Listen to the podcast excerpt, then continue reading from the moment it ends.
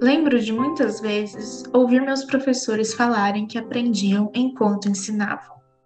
Seja porque prepararam a aula ou porque precisavam responder a dúvida dos alunos. Também lembro de falarem que continuamos a aprender ao longo da vida, que aquele ensino tradicional não era o fim de uma jornada de estudos. A única coisa que mudaria era o que estaríamos estudando e muitas vezes a forma como estaríamos aprendendo. Não tenho formação em licenciatura, mas ao aprender sobre fotografia, recursos narrativos para audiovisual e até organização pessoal, fico muito animada quando surge a oportunidade de passar esse conhecimento para outra pessoa, seja por uma oficina que sou convidada a ministrar, um material que escrevi ou alguém que me perguntou como eu faço. Quando estou nesse lugar, de fato sinto que aprendi algo, desde como estruturar uma aula que faça sentido até como transformar pensamentos abstratos em textos instrumentalizadores. A educação artística no Brasil é um tema delicado e muitas vezes deixado de lado. A presença das artes nos currículos escolares está sempre em discussão. Quando uma criança diz que quer ser artista, é repreendida. Quando você entra na faculdade de artes, as pessoas perguntam o que você vai estudar. Quando você se apresenta como artista, te pergunto com o que você trabalha para pagar as contas. E se falar que é educador de artes, podem até rir. Persistir na sala de aula de artes é acreditar que a mudança é possível através da troca e da construção de ferramentas para se expressar e conectar. É acreditar que ainda existe muito a ser feito, questionado e criado. A Giovanna e a Thaís são artistas da dança e arte educadoras, com atuações em escolas de dança e em escolas formais, tanto com crianças quanto com adultos. No episódio de hoje, elas compartilham um pouco das suas experiências de como é estar nesse lugar de construção.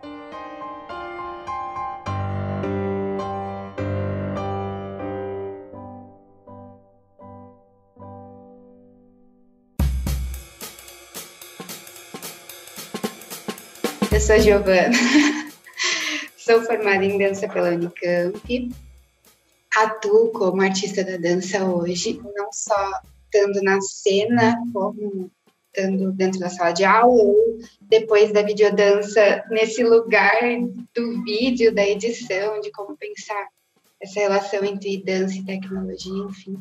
E como eu conheci a videodança. Eu sinto que a nossa geração em si já teve um antes de pensar isso, a videodança ou videodança, a gente já tinha uma relação direta com o equipamento, assim, com o celular, estar registrando algumas coisas. Mas eu entendia antes o registro do corpo, eu entendia a parte do vídeo como um registro somente, sabe? E não como um lugar de de criação, de processo. Era como se o processo tivesse somente no corpo e aí depois eu precisava registrar. E eu não percebia que enquanto eu registrava, eu estava escolhendo também, fazendo escolhas em relação ao ao audiovisual, né? Ao um processo ainda desvinculado, assim, assim. Aí, na 2017, tá isso, foi isso? 2017 que a gente teve a disciplina de videodança com a Karina, na Unicamp.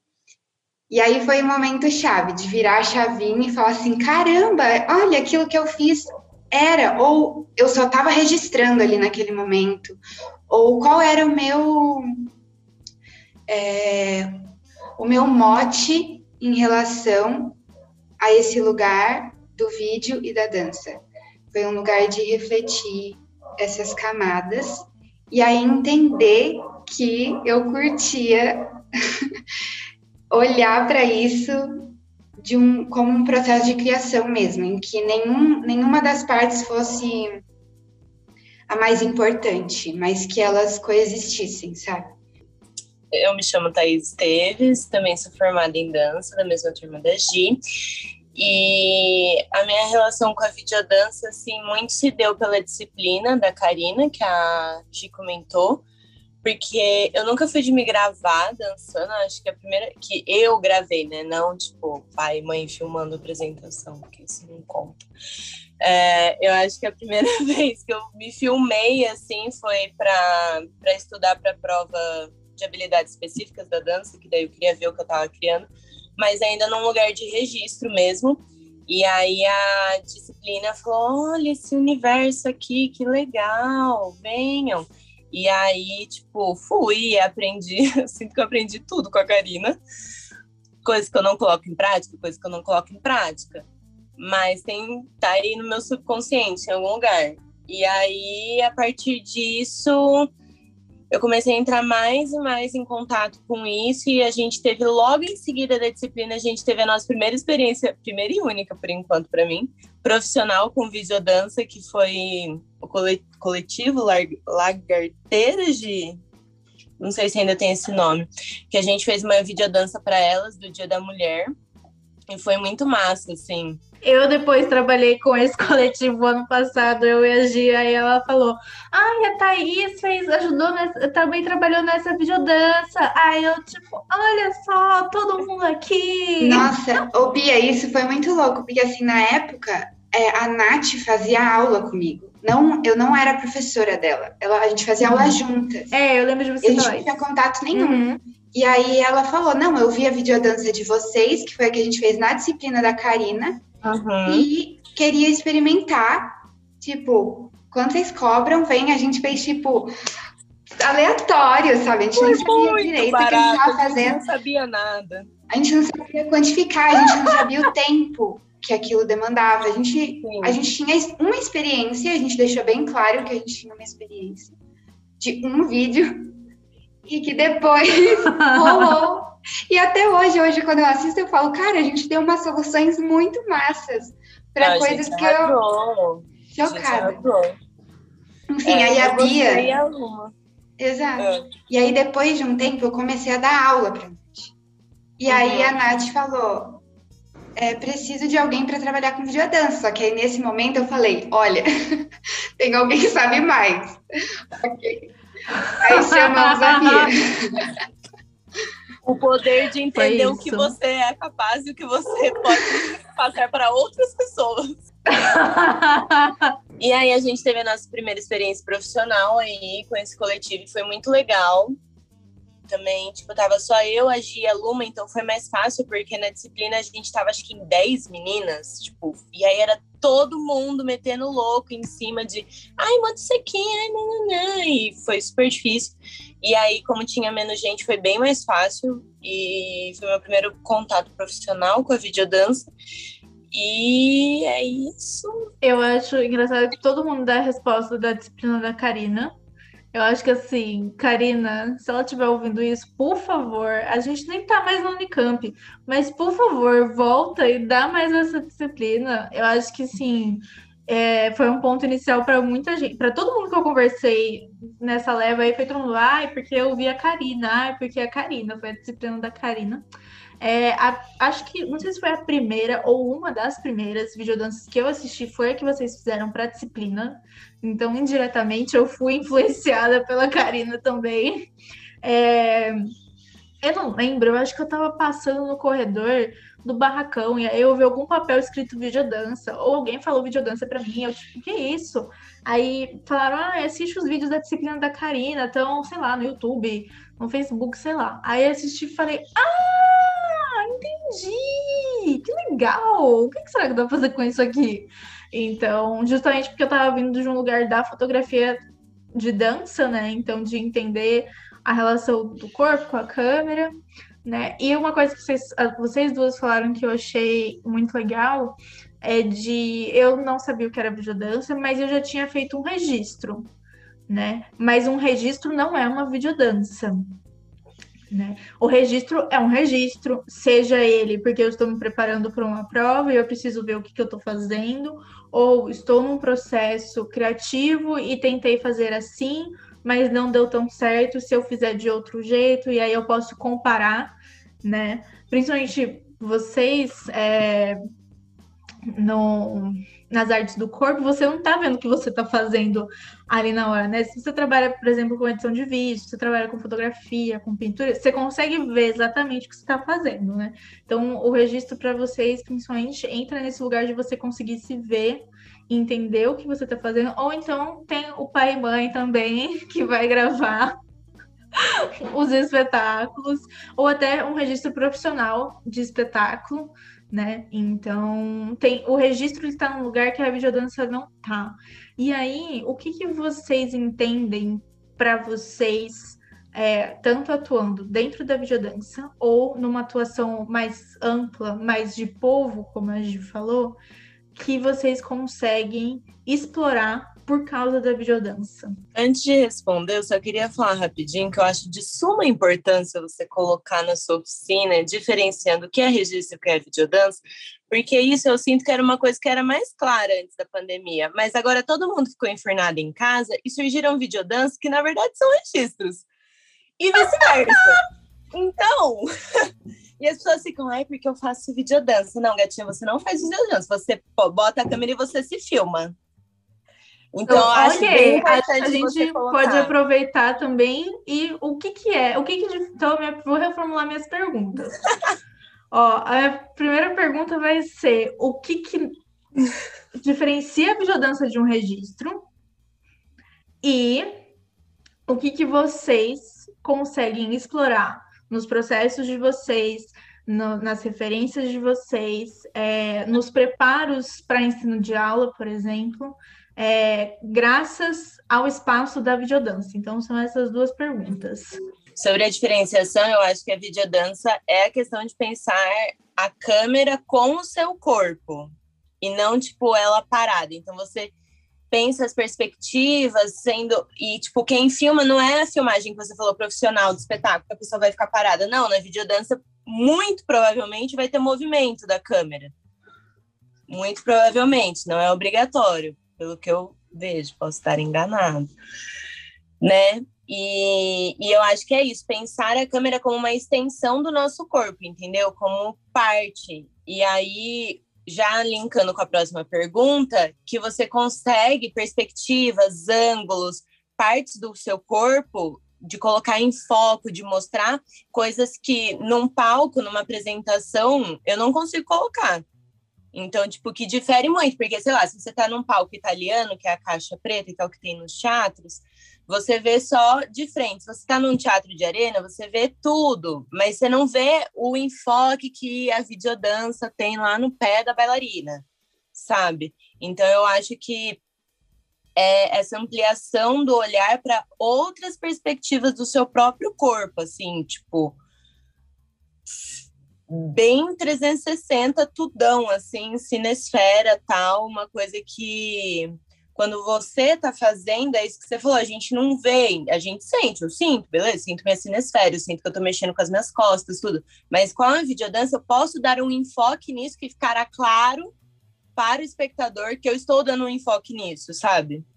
Não, eu, eu entendo esse lugar da Tata que ela tá pontuando, porque assim, na dança virou uma avalanche de, de vídeos, e eu acho até engraçado, assim, curioso, que tem algumas pessoas, algumas não, muitas, que pegaram um padrão, um modelo de edição. Então a câmera vem por baixo, sobe, aí aparece um desenho com uma linha assim, uma linha no meio com o nome do que é, e aí um registro ali parado. Não tem nem. Não, quando a gente fala, né, essa, o que seria videodança, é um campo muito amplo, não dá para a gente dizer videodança é somente isso.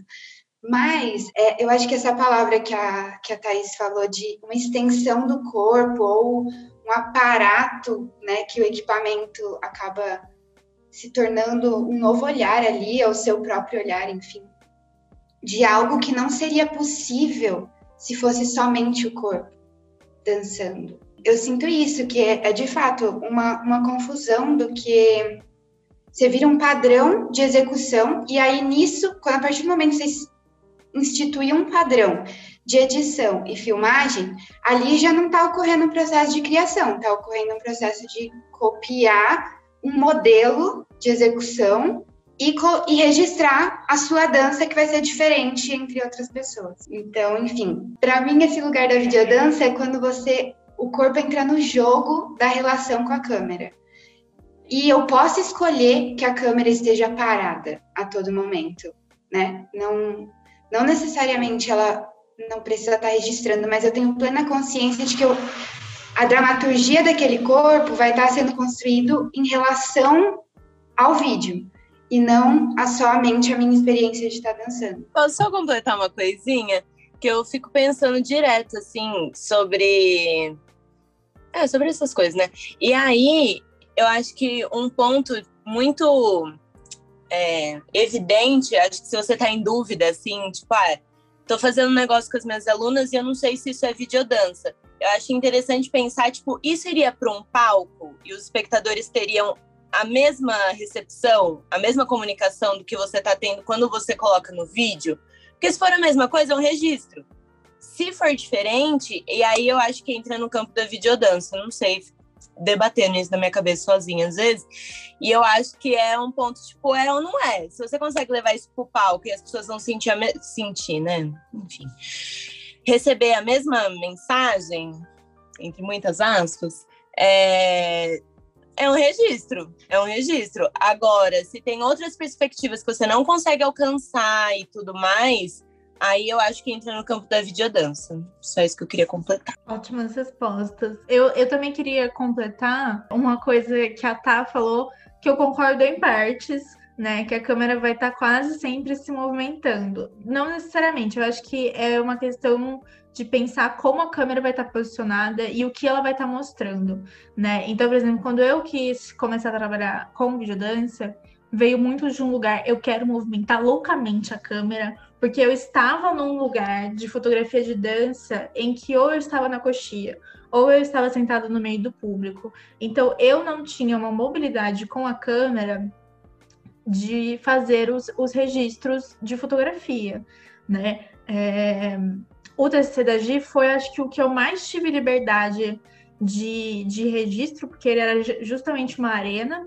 Então, eu passava por trás do público e eu ia rodando ao longo do espetáculo, e eu consegui pegar é, todos os bailarinos em diferentes ângulos né? Mas é, quando eu quis começar a trabalhar com videodança, eu queria realmente pegar a câmera na mão e meter o louco, entrar no meio, não sei o que, não, não, não, não. Mas veio a pandemia, né? Enfim, todos em casa, decidi criar do lado de cá, que na época nem chamava do lado de cá, e a gente tinha a limitação de que vocês estavam se filmando, na maior parte das vezes, sozinhas, né? Se não o tempo todo sozinhas, em alguns momentos sozinhas.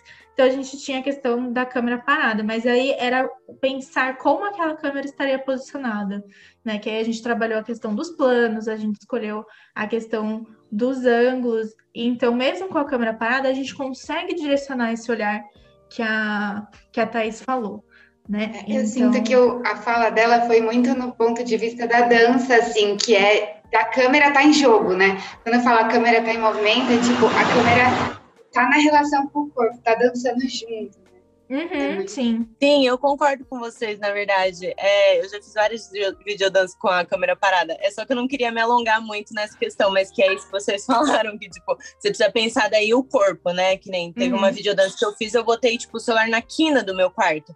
E aí, o que, que eu vou mostrar pro meu público, sabe? Então é, é isso que vocês falaram. Sim, sim. Não, eu só acho que é importante pontuar que a câmera e o corpo são pensados juntos, né? A gente, na videodança, a gente não consegue pensar só o corpo e aí, tipo, a câmera a gente vê o que acontece depois, ou coloca ela num canto e a gente resolve, ou então a gente pensa 500 mil enquadramentos super elaborados e que aquele super elaborado de câmera não vai favorecer em nada o corpo, não vai favorecer em nada aquele movimento.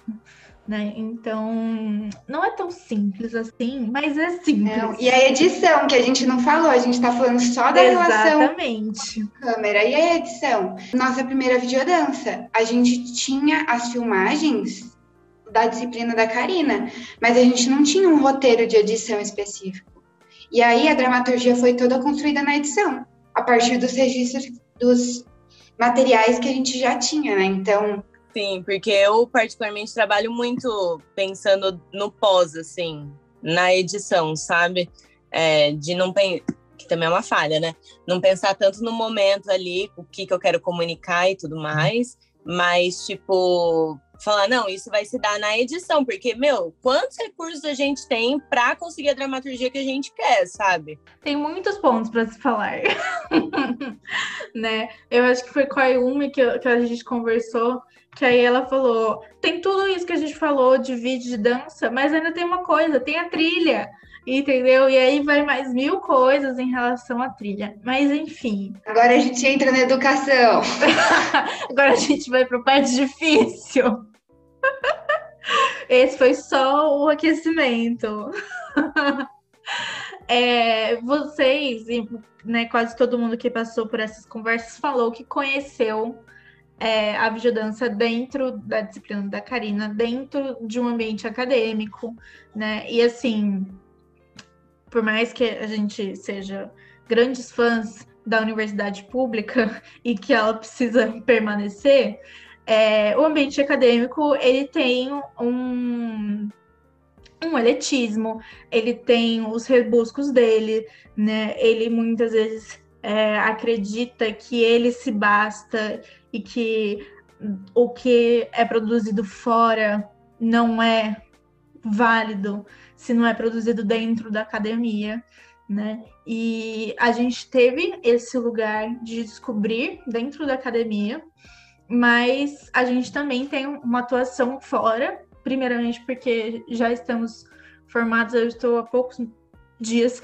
de me formar, poucas semanas de me formar. Então, hoje a gente consegue ver essa a nossa atuação de videodança fora desse ambiente acadêmico, mas também vocês veem essa atuação da, da videodança fora do ambiente acadêmico quando vocês vão para a sala de aula de vocês, né, nas escolas de dança ou então nas aulas que vocês dão fora até de, de escola de dança.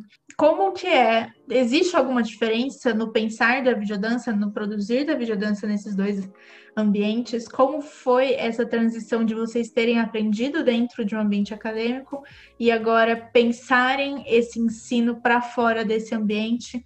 Né? Vocês trabalham com crianças, é, acho que a Tá trabalha com adultos também, né? Acho que vocês duas trabalham com adultos e crianças. Então, a Gi fez uma experiência com videodança com crianças o ano passado. Foi muito legal de ver como que é esse, essas transições de ambientes. Uma pergunta cabulosa nesse final de tarde. Ah, eu acho que eu vou falar em relação à pandemia, assim. Porque agora que algum, não que a pandemia acabou, mas que algumas escolas estão presenciais, isso não acaba não sendo uma questão direta, né? Mas logo que foi para esse lugar assim, na frente da tela, que eu pensei, caramba, eu não vou ver um corpo 3D mais, eu vou ver um corpo frontal. E aí, como que foi, principalmente com as crianças, né? Porque eu não poderia pensar em interação delas, que para mim é muito importante na minha prática, que é a ação direta e a, a produção direta entre elas, menos eu trazendo, mas elas jogando entre si. Como que eu iria fazer isso com uma tela sem elas estarem juntas? E aí eu acho que foi, eu não sei se foi tão deslocado da academia, sabe? Eu sinto que as coisas estavam muito interligadas e que em alguns momentos eu não conseguia colocar em prática algumas coisas por motivos de, sei lá, tem um que tá com a câmera ligada, fazendo maior som e a gente não consegue organizar os outros ou ver todo mundo na tela. Ou tem uma criança específica que tá pelo celular da mãe e só vê um amigo. Então, o jogo a partir dali, ele não pode ser com todo mundo, ele tem que ser escolhe alguém. E aí eu tenho que trazer, ai, já tô falando das dificuldades, né, as questões, mas enfim. Eu tenho que trazer o pai para ensinar a criança a dar um pin na tela ou e algo que eu não curto de trazer os pais, mas que foi muito importante, sabe? Foi muito importante ter um suporte também em casa, de saber que os pais estavam ali para auxiliar, e a partir do momento que aquela criança entendeu como que esse equipamento funciona, aí elas começam a jogar. Com os adultos foi um pouco mais fácil esse lugar, porque eles já sabiam manusear. E também, né, se dá um celular na mão do adulto, ele meio que tem um padrão de comportamento. Não que isso seja bom ou ruim. Mas se eu dou um celular na mão da criança e ela ataca pela janela para tentar fazer alguma coisa, por exemplo, e ela tá numa, numa exploração da aula, é uma questão ali, né? Como que entender o equipamento junto. Mas para mim é um pouco nesse lugar. Aí no fim, acabou que rolou, a gente produziu duas videodanças. Acho que a Bia viu uma, que foi a que eu coloquei no meu Insta. E a outra, que era de uma escola de dança, e a outra videodança foi dentro de uma escola formal e a gente fez no segundo e terceiro ano. E foi muito louco, porque é outro lugar ainda dentro de uma escola formal. Porque numa escola formal, a criança não necessariamente, a minha aula ela é obrigatória, não é aula extra. Ela está dentro da grade curricular. E aí, nem sempre aquela criança, ela vai como vai para a escola de dança querendo dançar. Não, ela tá ali, ela vai ter como matemática, como português. E aí o que aconteceu é que eles estavam trabalhando com um projeto dos animais em extinção. E aí, por conta desses animais em extinção, a gente começou a trazer a questão de estar tá engaiolado ou enjaulado, o animal que é tirado do seu espaço, e as crianças começaram a falar, é tipo a gente agora, nessa pandemia, estamos no Covid, todo mundo trancado dentro de casa. E aí a gente começou a pensar, como seria uma dança livre, que eu posso mexer o meu corpo no máximo de espaço possível, como seria uma dança em um lugar muito pequeno, um lugar que eu não conseguisse me mover direito, e a gente acabou usando as cadeiras, porque era o que tinha na frente da tela. Não tinha como eu pedir para a criança, ó, vai lá na sua cozinha, entra debaixo da mesa e o pai está trabalhando na sala do lado, né? Tipo, então, o que, que a gente tem aqui agora na frente? Beleza. Aí eu mandava a tarefa de casa para os pais. Então, vocês vão filmar, eu tinha que mandar um vídeo. Aí eu pensei, lembrei da Bia, né? Mandava as fotinhas direitinha pra gente como é que tinha que ser. Aí eu falava, ah, então, primeiro a criança tem que estar muito perto. Depois, é, coloca ela num espaço maior que você tiver aí. Porque ela vai ter que sumir pelos cantinhos. E aí eles me devolviam. Alguns criavam outras coisas. Outros faziam exatamente o roteirinho, tentando entender quando dava para ouvir eles falando no fundo do tipo, mãe, tá aparecendo na minha cabeça? A partir do momento que falou isso, eu falei, uau, ele já tá entendendo qual é o espaço que a câmera tá, tá me vendo. Será que aqui eu, eu ainda tô me vendo? Tá me vendo. Será que se eu chegar pertinho, qual é a sensação que eu tô tendo, né? Enfim. E aí esse jogo começou a rolar. Só que essa turma específica, algumas coisas a gente gravou junto no Zoom, do tipo, foge pro lado, desaparece. E aí os jogos foram criando assim a partir do virtual, depois compilei e editei. Não sei como seria editar com as crianças, é algo que eu fico pensando hoje também. Seria algo muito interessante, porque eu acho que elas trariam um outro olhar. Mas não sei se seria viável com turmas grandes ou talvez trabalhar com pequenos grupos e ensinar eles, né, esse lugar, pequenas estratégias de edição, talvez. Enfim, lembrei de uma coisa, ai, tô tagarelando, é a última coisa.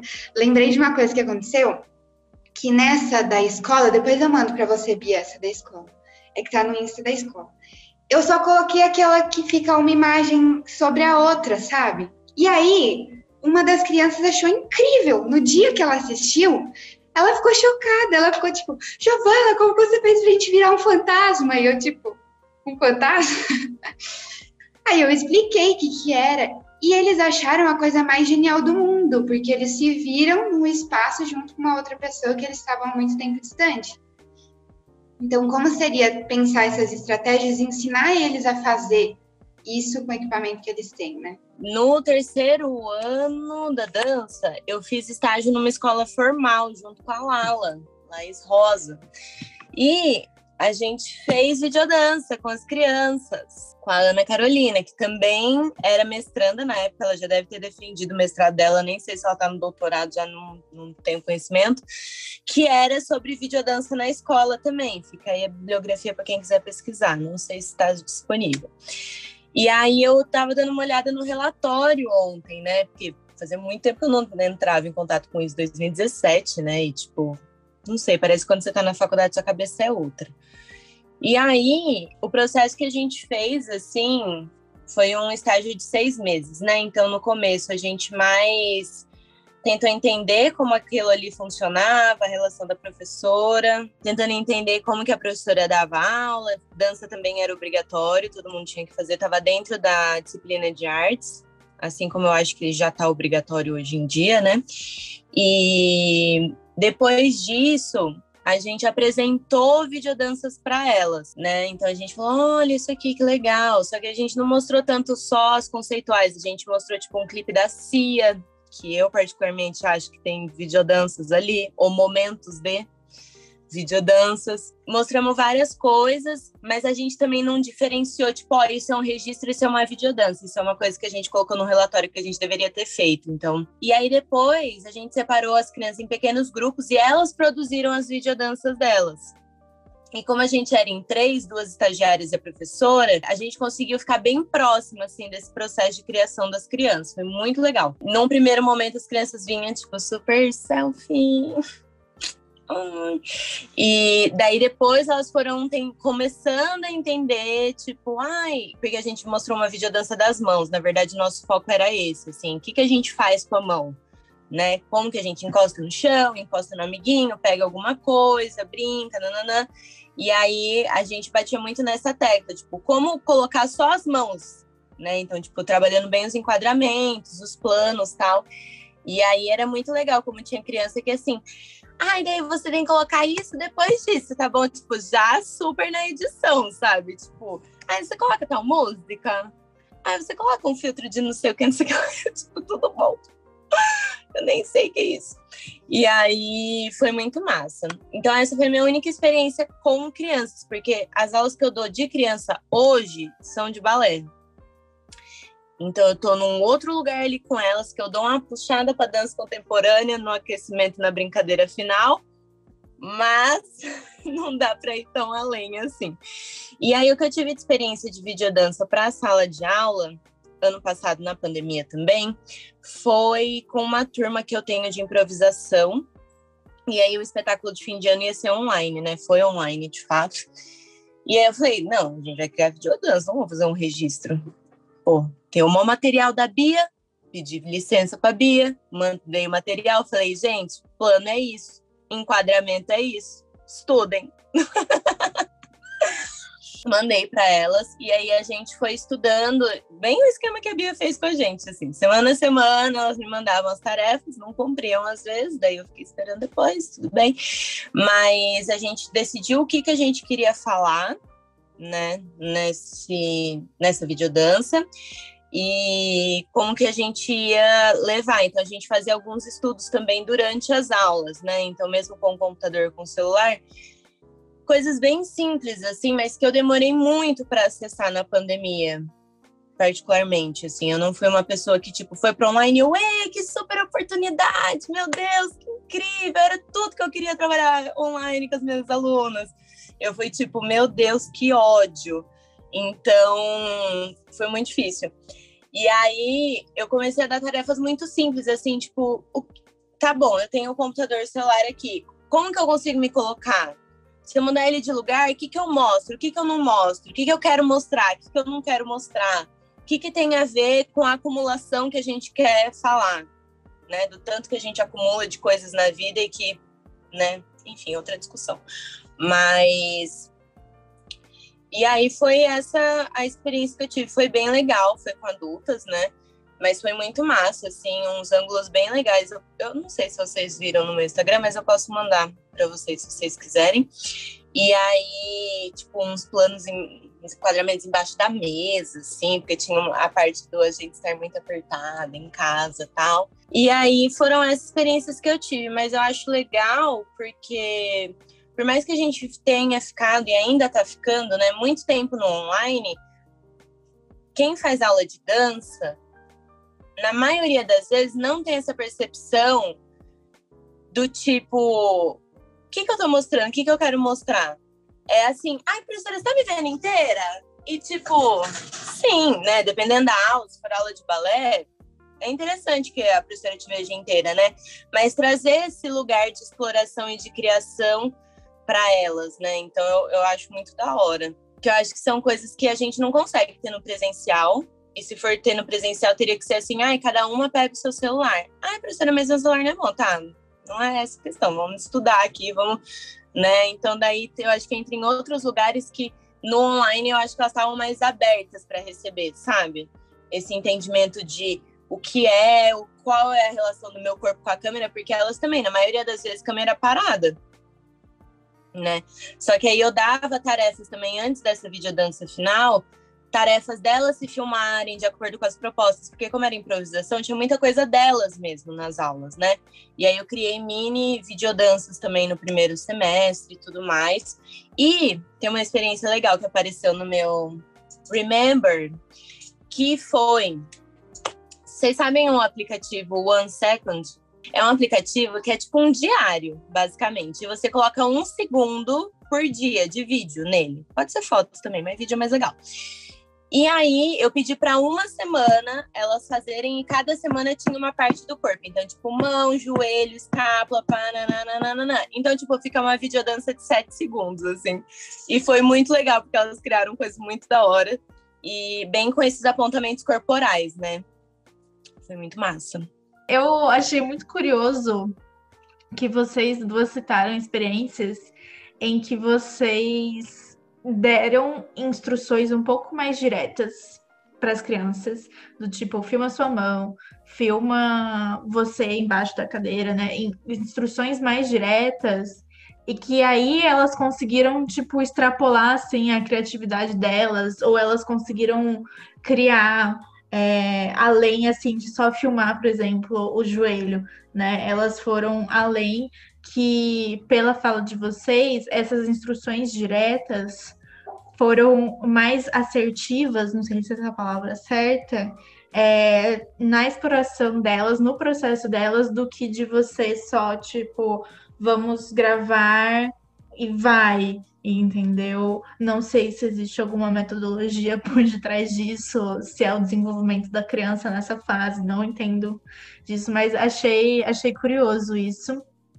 E também, né, de entender que esse espaço online que a pandemia trouxe, ele não é tão simples quanto ele parece.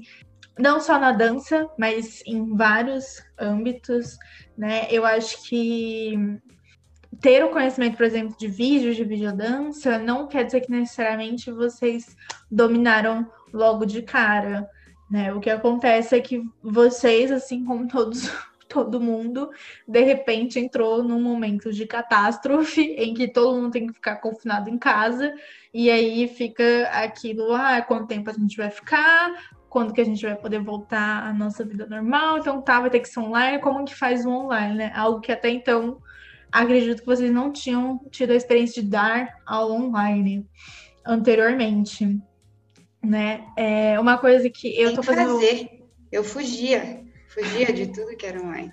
Sim, exatamente. É uma coisa que eu tô fazendo agora, eu tô fazendo aula de desenho. Eu faço com a Rafa Bermont, da Unicamp, né?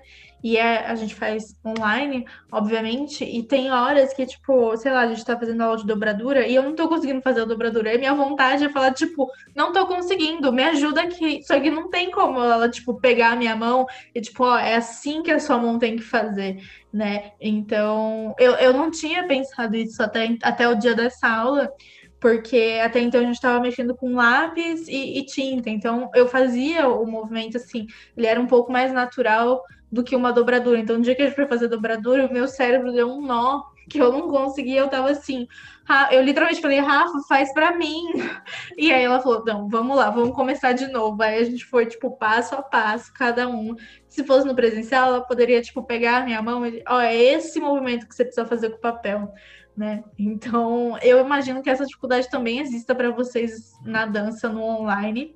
Eu sinto que esse lugar do vídeo, né, por a gente estar na frente do vídeo, acaba atravessando a nossa prática, porque a gente pensa uma prática da presença, uma prática sensível, sabe? Um ensino que atravessa esse lugar.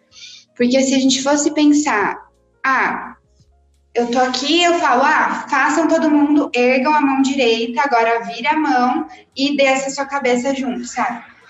E na verdade, já que o, o nosso olhar sobre o ensino não era desse lugar de execução e sim de percepção, exploração, descoberta enquanto se faz, não tem como vocês ignorar que o vídeo está aqui. E uma coisa que eu senti muito interessante esse ano, esse ano eu comecei a. Ah, tá aí, já sabe, você não.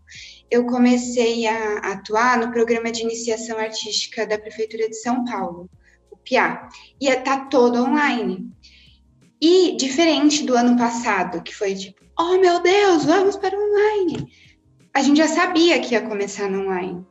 E as crianças estão num lugar muito diferente de relação do corpo com a câmera do que era antes. Por exemplo, na última, a gente fez um resgate, porque tinha um menino que tinha desligado a câmera e desapareceu. E a gente começou a resgatar. Onde você tá? Aí o menino, eu estou no deserto, só saía a voz. Estou no deserto, perdi não sei o quê. Aí a gente começou a jogar corda, uma pro lado da outra. Aí tinha que puxar, a turma inteira resgatando o menino. E aí, de repente, todo mundo caiu no rio. E aí, o que, que aparece, né, quando você cai no rio? Aí abaixa a câmera. Meu Deus, o Godzilla! Socorro, socorro, enfim. É, elas já estão também se empoderando desse lugar de uma forma criativa, não só de uma forma de esperar um ensino tradicional, né, que é o professor lá na frente, enfim. Fiquei pensando sobre isso, porque é de importância também esse empoderamento do aluno. Ah, eu não gosto da palavra aluno, mas do educando, do, da criança, do adulto, sei lá, quem está ali construindo junto com você. E eles estão tomando também essa autonomia agora em relação ao que ele oferece e ao que eu quero oferecer também, que se eu não quero aparecer, eu desligo a minha câmera e deixo só meu áudio ligado. E que isso é uma escolha também, né? Enfim. Agora repete a outra pergunta que você falou, que eu já esqueci. Deixa eu só completar um bagulho antes. Você falou que você não sabia se era por causa da idade, as instruções mais diretas eu a gente pode falar melhor disso, mas com as adultas foi muito facilitador para mim. Eu dar coisas mais diretas, porque senão cada uma ia me dar uma coisa e eu que ia me ferrar para você conseguir colocar isso na entrevista. Eu ia me ferrar para eu conseguir editar e que fizesse sentido com a poética toda da videodança, né? Então eu acho que num primeiro momento você precisa de um beabá um pouco mais direto para você entender, tipo, beleza. Agora eu sei o que é plano, eu sei o que é enquadramento, eu sei os ângulos e eu tô entendendo meu corpo com a câmera. Agora, sabe, tipo, de realmente instrumentalizar a aluna, o aluno com as ferramentas, a base das instruções diretas que a gente deu para depois, que é isso que a gente falou. Aí elas já estão, tipo, elas já sabem, elas já sacaram sabe? E eu acho que as crianças estão muito nesse ponto mesmo esse ano. Na verdade, a maioria das pessoas, né? Porque a gente já tá no online já faz um ano e pouco. Tipo, a gente já sabe como funciona, o que funciona, o que não funciona, sabe? Então, acho que já tá um pouco mais tranquilo de seguir por esses caminhos também. Eu concordo, Tata, sobre isso de ser uma instrução direta. Eu concordo e discordo ao mesmo tempo, porque vai contra o que eu desejo, que não é eu dar uma instrução direta, Porém, é, você colocar um, um eixo a ser descoberto, ele é muito facilitador com as crianças, porque você meio que conecta coletivamente todo mundo a entender aquilo. E que não necessariamente a gente vai é, executar como eu desejo, mas a gente vai descobrir juntos em torno daquele assunto, em torno da, daquele modo o que, que mudou no olhar de vocês, é, ou na forma de vocês pensarem, quando vocês eram alunas sobre videodança e agora que vocês atuam como professoras em videodança. Obviamente que a gente sempre continua aprendendo algo novo, a gente sempre é aluno, não sei o quê, mas num, num lugar um pouco mais racional, assim, talvez, de o que era enquanto vocês estavam na sala de aula da Karina e hoje quando vocês estão na sala de aula de vocês? Olha, inicialmente eu pensei não mudou nada, mas mudou muita coisa porque é como se a gente tivesse instrumentalizada para algo. É isso que eu sinto. Se alguém colocar, me perguntar sobre isso aqui que a gente fez é o quê? Ou como que eu faço tal jeito? Por que, que a gente vai fazer assim? Eu me sinto instrumentalizada para dialogar sobre aquele assunto, que antes, se me perguntasse, ah, eu coloco a minha câmera como? Eu ia falar assim, não sei.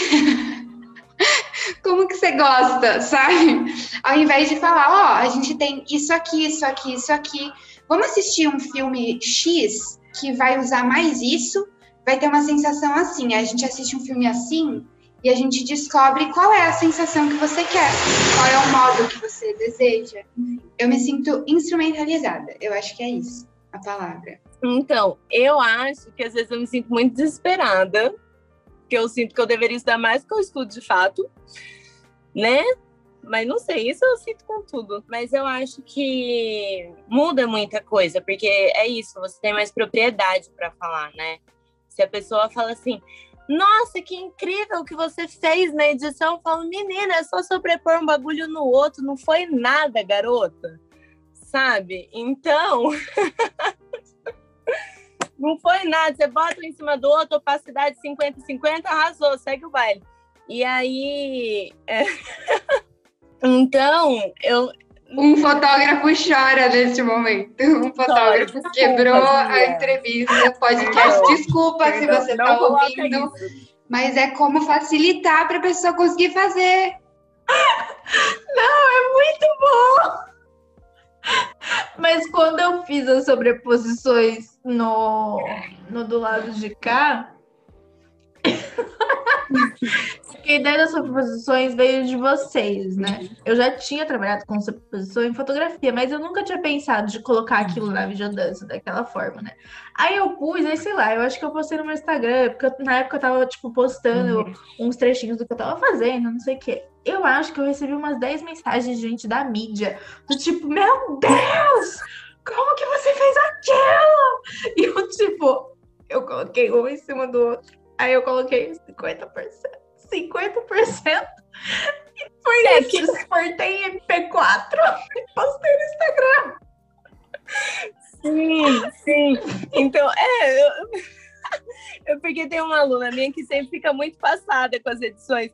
E eu falo, Vanessa, é só você cortar o bagulho, juntar com o outro, entendeu? Então, eu acho que é importante também facilitar para as pessoas se sentirem no poder também de fazer essas coisas. Mas é isso. Thaís, tem... posso cortar você? Pode. Isso que você falou é o que as redes sociais fazem, sabe? Eles Sim. facilitam algumas coisas, tipo o filtro. Tem um filtro de longa exposição de vídeo agora, que eu sou apaixonada, né? Aí você tá lá, sua cabeça vai, Oi! aí o braço faz, Oi! E você não precisou fazer nada. Você foi empoderada, querendo ou não, dessa ação. Mas não necessariamente você está entendendo é. o porquê disso, o que tá, estaria de trás é, para um profissional fazer isso sem esse filtrinho que apareceu. Sabe? Sim, com então, certeza. É, é um lugar importante que empodera, que te coloca como agente, mas também é um lugar que desvaloriza, não sei se é essa palavra, mas tem uma problematização é. ali em desqualificar ou achar que todo mundo é alguém profissional sobre aquilo, enfim. Acho que é isso. Sim, que eu acho que é muito a discussão atual da dança do TikTok, né? Acho que entra um pouco nesse lugar, mas. Christ. Mas o que eu quis dizer, na verdade, foi quando as minhas alunas falavam isso. Então, a minha fala foi bem direcionada para quando, tipo, pessoas da dança, literalmente da dança, que poderiam ter contato com isso, não tem, me falam, tem essa fala, e aí eu falo, tipo, meu, baixa da 20 resolve, mete louco, sabe? Porque eu também não, não sei os bagulho, eu procuro tutorial no YouTube, como sobrepor, não sei, né? Então mas eu acho que é isso. A diferença de estar como aluna da Karina e absorvendo 100% do que ela passava, meu Deus, passe por osmose seu conhecimento para mim. É, e agora é de instrumentalizar as alunas, estar como provocadora mesmo, com um pouco mais de propriedade, mas não tanto. Porque é isso, né? Se você estuda só isso, beleza, você vai ter muita propriedade para falar. Eu, particularmente, eu uso da videodança em vários momentos do meu ensino tudo mais, mas eu não só estudo videodança. Então, eu, tipo, Maiadere, bananã, rosas, nananã. Ok, agora tu vem me falar de um audiovisual das antigas, eu não manjo, entendeu? Ah, mas é considerado videodança, entendeu? Então acho que tem esse lugar também. Eu concordo sobre isso. Concordo sobre isso, Thaís. Não me sinto uma pessoa para falar sobre. Eu me sinto uma pessoa para falar das minhas práticas, mas não para falar, caraca, sou a foda da videodança, sabe? Não, não me sinto. Falando em experimentar, em experiências, nossa última pergunta. Por que criar como videodança e aí vocês ainda têm um tópico extra essa conversa que seria por que ensinar videodança. Eu acho que vocês já deram uma respondida nessa por que ensinar videodança, mas se quiserem elaborar melhor, então por que criar com videodança e por que ensinar videodança? Eu sinto que criar com videodança possibilita eu fazer coisas que eu não conseguiria fazer somente eu, meu corpo na cena. Então, eu poderia até tentar replicar. Isso é até algo que gera um jogo entre a gente, né? De tentar fazer o, o slow, que a gente acaba chamando na dança. Tem, eu acho que o Alex Soares trabalha mais diretamente com isso, dessa relação corpo, vídeo e tudo mais. E você vê claramente algumas estratégias do vídeo no corpo dos bailarinos da cena, sabe? Enfim, então para mim esse lugar de por que trabalhar é abrir novas possibilidades para além do que essa corporeidade possui, qual, qual, é a outra que se constrói ali e como ela interfere também no meu modo de mover. Por que ensinar? Olha, se não tivesse acontecido a pandemia, eu não teria tido o desejo ou um motivo, uma motivação para ensinar esse lugar. Mas hoje em dia, depois da pandemia, eu vejo de extrema importância a gente trazer esse olhar sensível para a produção do, da videodança. Porque senão é isso que a gente começou a falar no início da nossa conversa hoje. Viram cópias e execuções sem processo e uma consequência da rede social, né? Querendo ou não, pode ser. Mas se estamos na rede, por que não propor novos modos de estar na rede e a gente, como arte educadora, provocar também esse lugar, né? Porque a gente intervém, querendo ou não, em pequenas bolhas dentro da rede com, a, com ações assim. Eu acho que de criar, o que a gente comentou no final das redes, eu me sinto não sei, eu gosto de criar videodança pro meu Instagram, por exemplo, sabe? E também é um lugar de eu mostrar o que eu posso e o que eu consigo fazer, não tipo, ai, como eu sou boa, mas tipo, um recurso que as outras pessoas também conseguem ter, sabe? E é uma maneira de você se divulgar, querendo ou não, né? Não importa se você tá colocando a perna na cabeça ou não, não é isso que a gente tá discutindo aqui. Mas de uma maneira de você mostrar o seu trabalho que não seja só um registro, então, querendo ou não, uma coisa mais elaborada, e tem esse processo de edição todo, que, assim, em grande escala, acho muito chato, em pequena escala, que é o que eu faço, acho ok. É, então, eu acho que entra um pouco nesse lugar das redes, assim, e também é, é, é, que é o que a gente já falou também, de outras perspectivas que a gente não consegue ter, né? Não consegue nem ter, nem produzir nas pessoas, outras sensações, assim. Então, eu acho que entra nesse lugar. E porque ensinar videodança é isso. Se não tivesse tido a pandemia, provavelmente não. E talvez em algum momento, numa turma que eu tivesse há uns dois anos com essa turma, assim, ah, vamos aprender um negócio aqui, fazer uns experimentos, para ver o que, que dá. Mas assim, numa turma que eu já tivesse muito bem instalada, as alunas comigo um tempo tal, daí eu acho que funcionaria. Mas ensinar videodança na pandemia é mesmo empoderar elas de tipo, você tem isso, você tem seu celular, você tem seu computador, você tem seu corpo. Olha esse leque de coisas que você consegue fazer, sabe? Digo isso muito por conta da aula que eu dou, que é de improvisação, né? Então é muito um processo delas com elas e a videodança veio muito para agregar, sabe? Tipo, ó, a, a gente improvisou que o ar em volta do nosso corpo é maciço, então eu preciso de um tônus. Tá, e como que eu coloco isso na câmera? Para dar a intenção de que eu tenho muita dificuldade de me mover. Qual que é o plano? Qual que é o ângulo? Sabe? Então eu acho que entra nesse lugar também de empoderar as alunas. É, essa palavra está muito batida, né? Mas de dar essa ferramenta para elas. São, são boas respostas. Tá aprovado.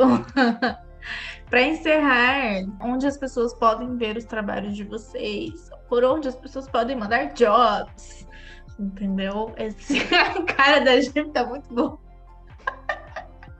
Quer sirva de consolo? As outras pessoas, todo mundo respondeu assim: ah, eu tenho muita dificuldade de alimentar as minhas redes com os meus trabalhos, mas tá lá. falei pra, com a Cata, eu falei que além da gente criar e fazer os nossos projetos artísticos, a gente ainda tem que a gente mesmo divulgar eles. Então, fica aí valorização do pequeno artista que consegue organizar suas redes sociais. Mas onde que as pessoas podem, pelo menos, achar vocês? Olha, tá aqui pensando, porque eu tava dando uma afastadinha das coisas da rede também, que eu não tava postando com tanta frequência. Também não colocando tudo que eu fazia, não oferecendo também todos os materiais artísticos lá, a troco de nada, sabe? Então, tava um pouco nesse lugar, mas eu acho que o mais fácil de me, me encontrar no Instagram arroba G Herrera, três I's, arroba G-I-I Herrera, H-E-R-R-E-R-A, acabou. Pix, né? Aquelas mentiras.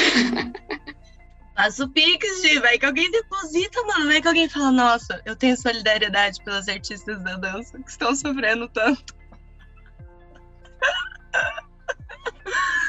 É, eu acho que é o Instagram também, que é mais onde eu posto coisas e tal, que é Esteves underline tá, T-H-A. E daí é mais fácil de me encontrar lá. Eu também estava no início dessa semana nesse movimento de eu não quero mais Instagram, chega de tudo, eu não aguento mais. Só que tá difícil, né? Tá bem difícil desapegar dessa maneira. Então, pode me encontrar por lá. Giovana Herrera é graduada em dança, bacharelado e licenciatura pela Universidade Estadual de Campinas. Realiza trabalhos coletivos de criação e interpretação em dança, com enfoque na dança contemporânea e suas transversalidades da cena ao ensino. Atualmente, debruça-se a pesquisa do ensino de dança como um processo criativo colaborativo entre crianças e adultos, reafirmando em todos os espaços a criança como agente, ator social e político. Thais Esteves é bailarina e professora de dança, formada em dança pela Unicamp, bacharel e licenciatura. Ministra aula em algumas academias e escolas de ensino formal de dança contemporânea e balé clássico conversando com ferramentas de improvisação e videodança.